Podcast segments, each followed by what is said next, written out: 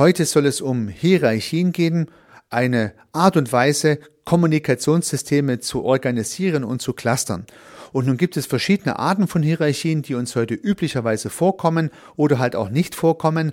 Darum soll es gehen. Das heißt also, äh, definierte Hierarchien oder auch nicht definierte Hierarchien, deren Auswirkung wie Hierarchien dann untereinander überhaupt kommunizieren und welche Paradigmen dem zugrunde liegen.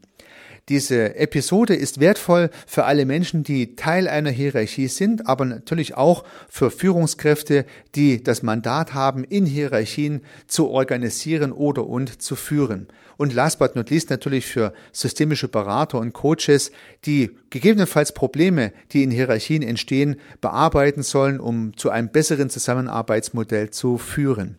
Hallo und herzlich willkommen zu dieser spannenden Episode im Podcast Systemisch Denken und Handeln. Mein Name ist Heiko Rössel.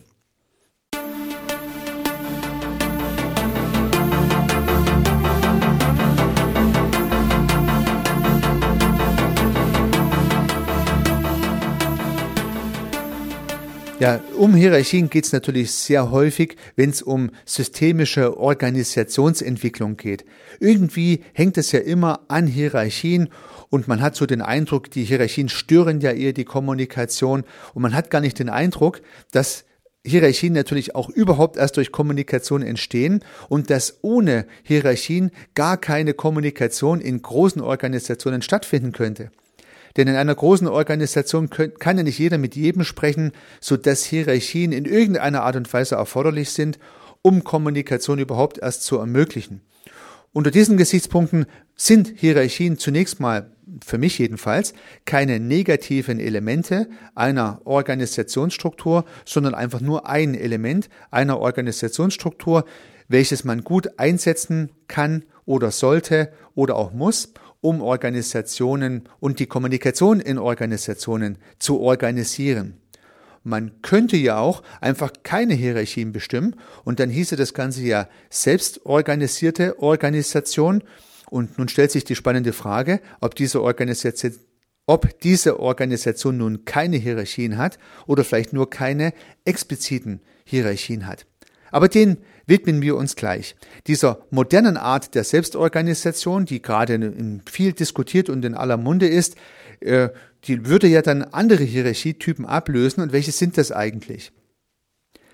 Eine übliche Struktur in Hierarchien ist die sogenannte Linienorganisation. Die Linienorganisationen sind also so senkrecht aufgestellte, vertikal aufgestellte Linien mit jeweils Beschriftungen. Oben auf der Linie sitzt sozusagen der jeweilige Leiter oder die Leiterin und so kann sich so eine ganze Pyramide aus Linien, die aufeinander aufgestapelt sind, ergeben. Das ist die klassische hierarchische Organisation, wie wir es uns vorstellen. Ja, solange es nur ein paar Linien nebeneinander gibt, ist es noch keine richtige Pyramide.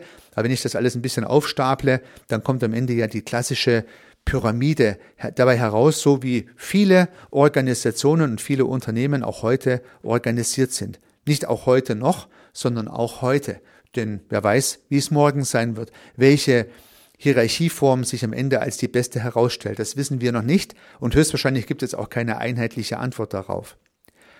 Diese Linienorganisation mit diesen senkrechten Linien übrigens ist natürlich auch die Vorlage für die Silos, die ich im letzten Podcast aufgegriffen habe. Also wenn diese Linien nicht einfach nur eine Organigrammstruktur sind, wo oben eine Leiterin oder ein Leiter draufsteht und unten drunter das Team und sich so eine Struktur zusammensetzt, sondern wenn diese einzelnen Bereiche dann verhärten, dann spricht man ja auch von Silos. Und deswegen finde ich eine Silo-Organisation ist von vornherein nicht eine Linienorganisation, sondern eine besondere Linienorganisation. Eine Silo-Organisation finde ich erst dann vor, wenn die einzelnen Linien keine Kommunikation mehr miteinander haben. Bis dahin eine Linienorganisation. Viele verwechseln das und nennen von vornherein diese Art der Organisationsstruktur Silo-Organisation und unterstellen damit gleich von vornherein, dass eine Querkommunikation zwischen den einzelnen Linien nicht stattfindet. Aber das muss nicht sein. Ja, schauen wir uns eine zweite Organisationsstruktur an, die seit vielen Jahren populär ist, und das ist die sogenannte Matrix-Organisation. Ja, nun in aller Kürze, was ist eine Matrixorganisation? Es ist eine Linienorganisation, da stehen also wieder die vertikalen Linien mit den entsprechenden Bezeichnungen. Und dann gibt es aber auch horizontale Linien, die durch, quer durch alle Säulen sozusagen hindurchgehen, durch alle Linien durchgehen. Und diese vertikalen Linien sind meistens Projekte oder und Prozesse, also vorrangig Prozesse. Also zum Beispiel gibt es den Prozess der Entwicklung und dieser Entwicklungsprozess, der tangiert sozusagen mehrere der Linien, die senkrecht stehen, quer. Oder der Verkaufsprozess, der läuft auch durch mehrere der senkrecht stehenden Linien quer hindurch. Und so gibt es einerseits Verantwortliche für die, für die Säule, wenn man so möchte, für die Linie und zum anderen gibt es Verantwortliche für die Prozesse und die Leiter der Prozesse und die Verantwortlichen der Linien, ja, die konkurrieren dann in diesen Matrix-Organisationen und die Mitarbeitenden, die sich im Schnittpunkt befinden, die haben immer wieder mal eine kleine Herausforderung, mit wem sie nun eigentlich jetzt so insgesamt Vorlieb nehmen müssen. Sind sie am Ende eher ihrem Linienverantwortlichen verpflichtet oder vielleicht doch eher dem Prozessowner verpflichtet? Ja, das gibt also diverse Herausforderungen, die eine Matrix-Organisation zur Folge hat. Warum überhaupt hat man die Matrix-Organisation geschaffen? Ja, insbesondere, um eine gute Kommunikation zwischen den Linien zu ermöglichen und vor allen Dingen sich kundenzentrischer aufzustellen. Da ich ja für den Kundenerfolg am Ende des Tages alle Linien einer Organisation benötige, nehmen wir mal ein Produktionsunternehmen her, da habe ich ja Verkauf, Marketing, Produktion, Logistik, ähm, ähm, Controlling, Buchhaltung und so weiter und so fort, alles als separate Linien aufgestellt. Für den Kundenerfolg brauche ich aber alle Linien oder Elemente aller Linien, sonst klappt das nicht. Und deswegen hat man dann Prozesse quer reingelegt, die durch alle Linien oder durch Teile der Linien hindurchlaufen, um die Kommunikation kundenzentrischer zu organisieren. Auf jeden Fall kommt eine neue Komplexitätsstufe hinzu. Ja, und diese Matrix-Organisation, die habe ich nun immer wieder mal in verschiedenen Ausprägungen festgestellt. Entweder die steht sozusagen mit vertikalen Linien und quer reingelegten Prozessen. Ich habe es aber auch schon andersrum gesehen, dass dann die Prozesse senkrecht standen und quer dazu die Fachthemen als ehemalige Linien dann sozusagen horizontal aufgestellt waren. Also man kann sich die Matrix-Organisation äh, jeweils um 45 Grad gekippt, in, Entschuldigung, um 90 Grad gekippt vorstellen. Diese Strukturen können mal so, mal so aufgebaut werden. Haben aber immer die Idee der Matrix, die so im rechten Winkel zueinander angeordnet ist. Die Bewertung, ob das Ganze besser oder schlechter ist als die Linienorganisation, als das alternative Modell bis hierhin, ja, das kann jedem selber überlassen bleiben. Und ich habe in meiner Erfahrung nicht ein besser und schlechter identifiziert. Ich habe tatsächlich auch Organisationen erlebt, die haben das eine und das andere gemacht und hatten jeweils da und dort Herausforderungen, aber auch da und dort jeweils Erfolge. Ich glaube daher nicht, dass es ein Gut und Schlecht gibt, sondern nur ein zur Organisation und deren Aufgabe passendes Organigramm oder halt ein nicht so gut passendes Organigramm und sogar das ist nicht statisch, sondern ändert sich immer wieder. Ja, nun könnte man ja sagen, ja, diese ganzen Hierarchien, die können ja auch alle verkrusten. Die Linienorganisation kann verkrusten, die Matrixorganisation kann verkrusten. So können ja sogar Matrix-Silos entstehen, wenn man nicht mehr miteinander redet oder nicht so viel, wie es sein sollte. Alles richtig. Ja. Am besten wäre es doch, könnte man dann vermuten, es gibt überhaupt gar keine Hierarchie. Es gibt die Selbstorganisation. Ja. Und ich habe tatsächlich auch Selbstorganisationen beobachten dürfen, auch hier natürlich funktionierende Einheiten, aber auch welche, die sich mit ihrer Selbstorganisation sehr schwer getan haben. Und man mag es kaum glauben, gerade die Mitarbeitenden in Selbstorganisationsstrukturen fragen und wünschen sich gern immer wieder mal eine Ansage, man könnte sagen eine Chefin, einen Chef. Die Selbstorganisation kann halt auch beschwerlich sein. Das Aushandeln von Lösungen im Team ist halt auch kein Selbstläufer und kann tatsächlich auch Schwierigkeiten zur Folge haben. Und deswegen ist auch die Selbstorganisation, die auch übrigens organisiert werden muss, irgendwie auch nicht nur mit Vorteilen gesegnet. Aber Sie haben schon mein Wortspiel gehört. Natürlich muss auch eine Selbstorganisation organisiert werden. Wer, wer organisiert die eigentlich? Ja, irgendwie eine Art von Leitungsebene. Na, man hört es ja häufig von Startups. Ja, wir sind hier eine Selbstorganisation, sagen dann die Gründer. Und man merkt schon, das Paradoxe in der Aussage. Ja, wir sind hier eine Selbstorganisation. Das ist meistens nicht selbst gewählt durch die Mitarbeitenden, sondern das hat dann halt zum Beispiel der Start-up-Gründer vorgegeben. Und damit hat er natürlich wieder eine Organisationsstruktur definiert, denen die anderen folgen müssen. Es dürfen ja dann auch keine Organigramme entstehen, es darf ja dann auch keine Linien geben und auch keine Prozesse, weil man ist ja schließlich selbst organisiert. Also ist es doch auch nur eine Art der Hierarchie, halt in dem Fall nur ohne die explizite Benennung von Rollen. Ja, was hat das nun zu einer Folge, diese Selbstorganisation? Wenn ich also überhaupt nichts organisiere oder man könnte auch sagen, ich explizit nicht definiere, wer wessen Vorgesetzter ist und wer in welchem Team drin ist, dann müssen ja Aushandelprozesse stattfinden, die in irgendeiner Art und Weise eine Hierarchie bilden. Und zwar eine nicht benannte, eine implizite. Das heißt, Teamleiter, Abteilungsleiter, ja, Verantwortliche und Nichtverantwortliche, Vorgeber und Mitläufer, Leader und Geleitete, all das muss sich aushandeln in einer Selbstorganisation, denn ganz ohne Struktur lässt sich nicht kommunizieren. Das hatte ich schon immer wieder mal gesagt. Wenn ich größere Organisationen habe, kann halt nicht jeder mit jedem sprechen. Also braucht es Sprecher von gewissen Bereichen. Und wenn diese Sprecher nicht benannt worden sind, ja, dann entstehen die bottom-up durch Aushandelprozesse innerhalb der Teams. Also es wird dann schon einen Sprecher geben, auch wenn nie einer gesagt hat, dass diese Person der Sprecher sein soll, wird sich einer herauskristallisieren. Und ich glaube, da sind wir uns einig. Und dann sprechen die diesem Sprecher näheren Menschen mit diesem Sprecher, der dann wiederum die Interessen dieser Gruppe an einer anderen Stelle kommuniziert. Und so entstehen natürlich auch Hierarchien, halt nur keine äh, formellen Hierarchien, die festgelegt sind, sondern informelle Hierarchien, die selbstorganisatorisch entstehen. Aber da sind sie trotzdem. Und nun haben diese selbstorganisierten Hierarchien mal mindestens einen großen Nachteil, den man sich vor Augen führen sollte, bevor man mit so einer Struktur beginnt. Die Aushandelprozesse, wer die Leiterin oder der Leiter, der Sprecher dieses Teams ist, die binden natürlich Energie und die sind natürlich auch nicht statisch. Das heißt, heute kämpfen sozusagen die Protagonisten um Deutungshoheit. Wer darf heute der Sprecher sein? Morgen kann schon wieder eine andere Person als Sprecherin benannt werden. Und so habe ich jeden Tag relevante Aushandelprozesse in meiner Organisation, die in keinster Weise dem Ziel der Organisationen dienen, sondern nur dem Aushandelprozess von Deutungshoheit. Das heißt, ich habe neben dem üblichen Tagesgeschäft, in dem ich irgendeine Aufgabe zu erfüllen habe, auch Aushandelprozesse, brauche ich Zeit dafür, brauche ich Energie dafür. Und kann es natürlich passieren, dass die Aushandelprozesse extrem viel Zeit in Anspruch nehmen, wenn die Lösungsansätze nicht auf der Hand liegen. Und das weiß man ja in der Selbstorganisation nicht. Ja, wird sich jeden Tag die gleiche Person als Leader positionieren oder ist vielleicht gestern die eine Person der Leader gewesen und morgen ist es eine andere? Dann habe ich jeden Tag, ja, ja, ich nenne es jetzt mal Machtkämpfe um Deutungshoheiten. Wie soll es sonst funktionieren? Und dadurch binde ich natürlich Ressourcen und Energie. Wenn man stattdessen in einer klassischen Organisation sagt, Müller-Meyer-Schulze ist der Teamleiter für dieses Team, dann kann die Besetzung richtig oder falsch sein.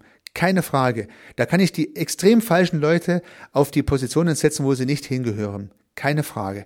In dynamischen Aushandelprozessen würden diese Leute vielleicht nie Teamleiter werden, weil sie nicht die eine charismatische Mehrheit bekämen von ihrem Team.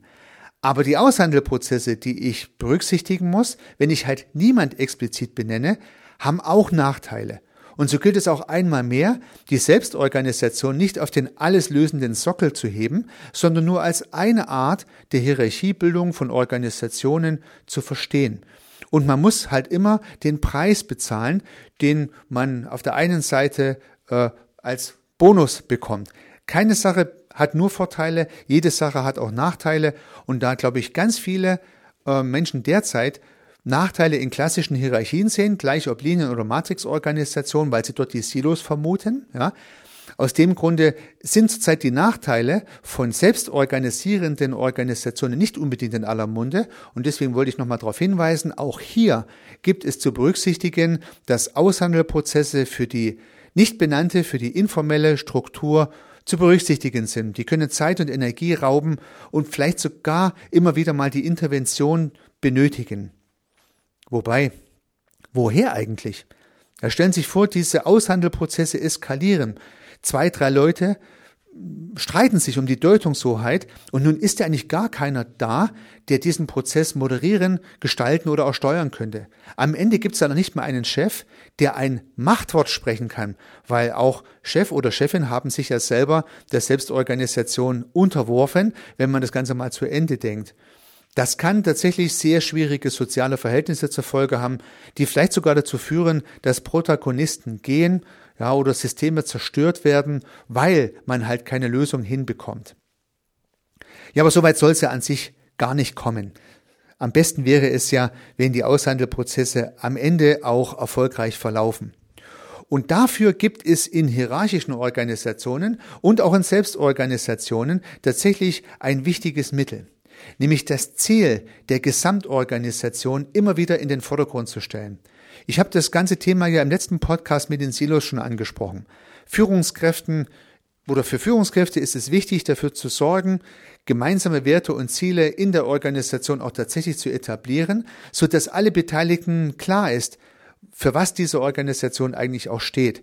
Ja, wir sind uns einig, das ist keine PowerPoint-Präsentation oder nicht ein Slogan, den ich im Eingangsbereich aufhänge. Das muss gelebte Kommunikationsrealität sein, die gemeinsamen Werte. Und dazu gehört beispielsweise auch, dass jeder akzeptiert, dass die anderen genauso wichtig sind für den gemeinsamen Erfolg wie man selbst. Wenn dieser Wert im Unternehmen gelebt wird und man damit selber auch immer wieder mal einen Schritt zurückgeht, man sich selber immer wieder mal kritisch reflektiert, man seine eigene Position auch mal demütig sozusagen hinterfragt, dann gelingen natürlich Aushandelprozesse leichter. Wenn das gemeinsame Ziel für alle Beteiligten aller Subsysteme, gleich ob formell oder informell definiert, festgelegt ist oder in Kommunikationsprozessen ausgehandelt wurde und damit irgendwann mal festgelegt ist, dann tut man sich leichter, irgendeine Art und Weise von Kommunikation zwischen den Bereichen sicherzustellen. Weil man will ja gemeinsam das Ziel erreichen und jedem vernünftigen Menschen ist dann klar, dass das Gegeneinander arbeiten am Ende des Tages das gemeinsame Ziel, naja, eher sabotiert. Dazu ist es immer wichtig anzuerkennen, dass jedes Subsystem, egal ob das Subsystem formal benannt oder informell gebildet ist, seine eigene interne Rationalität hat. Also jedes Subsystem hat seine eigene innere Logik und möchte nach dieser Logik im Unternehmen verfahren oder in der Organisation verfahren. Der Controller möchte dafür sorgen, dass alle Dinge so ablaufen, dass sie am Ende auch kostendeckend stattfinden. Der Vertrieb möchte dafür sorgen, dass immer neue Kunden reinkommen. Die Produktion möchte dafür sorgen, dass die Unternehmenswerte möglichst effizient hergestellt werden. Die Entwicklung möchte neue Produkte präsentieren und so weiter und so fort. Jedes Subsystem der Organisation hat seine eigene Rationalität. Und nun geht es darum, dass in Hierarchien, egal in welchen Hierarchien, diese Rationalitäten aufeinanderprallen und man jeweils anerkennt, dass die andere Seite auch wichtig ist für den Unternehmenserfolg. Dadurch entstehen keine Silos. Und dadurch sind Aushandelprozesse zwischen den einzelnen Rationalitäten überhaupt erst möglich. Das heißt, in Meetings wird dann ausgehandelt, was der beste Kompromiss ist aus beispielsweise Controlling-Anforderungen und Innovation. Ja, die, die Entwicklungsabteilung möchte viel Geld in die Hand nehmen, um neue Innovationen auszuprobieren, um zu gucken, was man da alles gestalten kann. Und das Controlling sagt, Leute, dafür fehlt uns das Geld. Und nun gibt es so einen Aushandelprozess zwischen Controlling beispielsweise und der Entwicklungsabteilung, dass es gut funktioniert. Ja, die Produktion möchte weitestgehend standardisieren, die möchte effizient Stücke herstellen, Lohnstückkosten senken, Output generieren. Der Vertrieb wiederum und das Marketing möchten, dass die Produktion auch in der Lage ist, individuelle Kundenwünsche abzudecken. Das widerspricht natürlich der automatisierten Produktion. Nun braucht es wieder Aushandelprozesse, wie man es hinbekommt, standardisiert zu produzieren, ohne äh, Kundenwünsche unberücksichtigt zu lassen in diesem Prozess. Auch da Aushandelprozesse. Und das sollen jetzt mal zwei Beispiele gewesen sein aus einem Produktionsunternehmen. In allen Organisationen gibt es solche Belange und immer geht es darum, auszuhandeln, was der beste Weg ist fürs gemeinsame Ziel. Deswegen ist es wichtig, das gemeinsame Ziel deutlich zu machen. Und deswegen ist, ist, es wichtig, dass alle Kommunikationspartner im Unternehmen auch immer anerkennen, dass die anderen ihre Rationalitäten haben, die genauso wichtig sind für den gemeinsamen Erfolg wie die eigenen Rationalitäten. Und wenn diese Demut besteht, dann lassen sich auch immer Kompromisse finden, die dann im Sinne des Unternehmens die beste Lösung sind. Gerade diese Aushandelprozesse zwischen den einzelnen Entitäten sozusagen einer Organisation sorgen ja dafür, dass das Unternehmen als Ganzes, das System als Ganzes sich weiterentwickeln kann, weil jeden Tag aufs Neue geprüft wird, ob die Rahmenbedingungen, ob der Kontext, ob die Umwelten sich vielleicht verändert haben und neue Lösungen brauchen oder halt auch nicht. Und dafür gibt es verschiedene Meinungen, die ja als solche dann in Subsystemen etabliert sind mit ihren jeweiligen Rationalitäten und die tragen dazu bei, dass man den besten Kompromiss findet, den man heute treffen kann. Morgen vielleicht schon wieder einen anderen. Und so sind gerade agile Organisationen besonders dann erfolgreich, wenn sie viel Kommunikation und Aushandelkompetenz im Unternehmen ermöglichen, ausgerichtet auf ein gemeinsames Ziel. Und nach meinem Dafürhalten ist es relativ egal, welche Hierarchieform dafür verwendet wird. Also Sie merken schon, das ist ein wirklich anderer Gedankenansatz. Nicht die Selbstorganisation ist die Hierarchie, die am besten agil agieren kann. Auch da können Kommunikationsstrukturen sich festfahren und Silos entstehen, auch dann, wenn die Strukturen gar nicht als solche explizit benannt sind. Genauso kann es passieren, dass eine klassische Linienorganisation gut organisiert ist, auf gemeinsame Ziele ausgerichtet ist und halt nicht verkrustete Kommunikationsstrukturen zur Folge hat, keine Silos entstehen, so dass beide Organisationsstrukturen grundsätzlich mal von ihrer Idee her in der Lage sind, ein Unternehmensziel oder ein Organisationsziel ganzheitlich zu verfolgen. Der Witz ist, das gemeinsame Ziel und das Organisieren von Kommunikation zwischen Bereichen und das Akzeptieren der jeweils gegenseitigen Rationalitäten. Wenn das gelingt als Führungskraft, dann gelingen auch verschiedenen Organisationsstrukturen jeweils äh, entsprechende Lösungsvorschläge zu erarbeiten. Ja, liebe Zuhörerinnen, liebe Zuhörer, ich habe mal versucht, einen ganz neuen Gedankenansatz mit einzubringen in die Frage der Hierarchien und wie Hierarchien gut im Sinne einer gesunden und gelingenden Unternehmenskommunikation angewendet werden können. Ich würde mich freuen, wenn der ein oder andere Gedanke für Sie dabei gewesen ist. Ich wünsche Ihnen alles Gute, sehr viel Erfolg. Unternehmen Sie was, Ihr Heiko Rösse.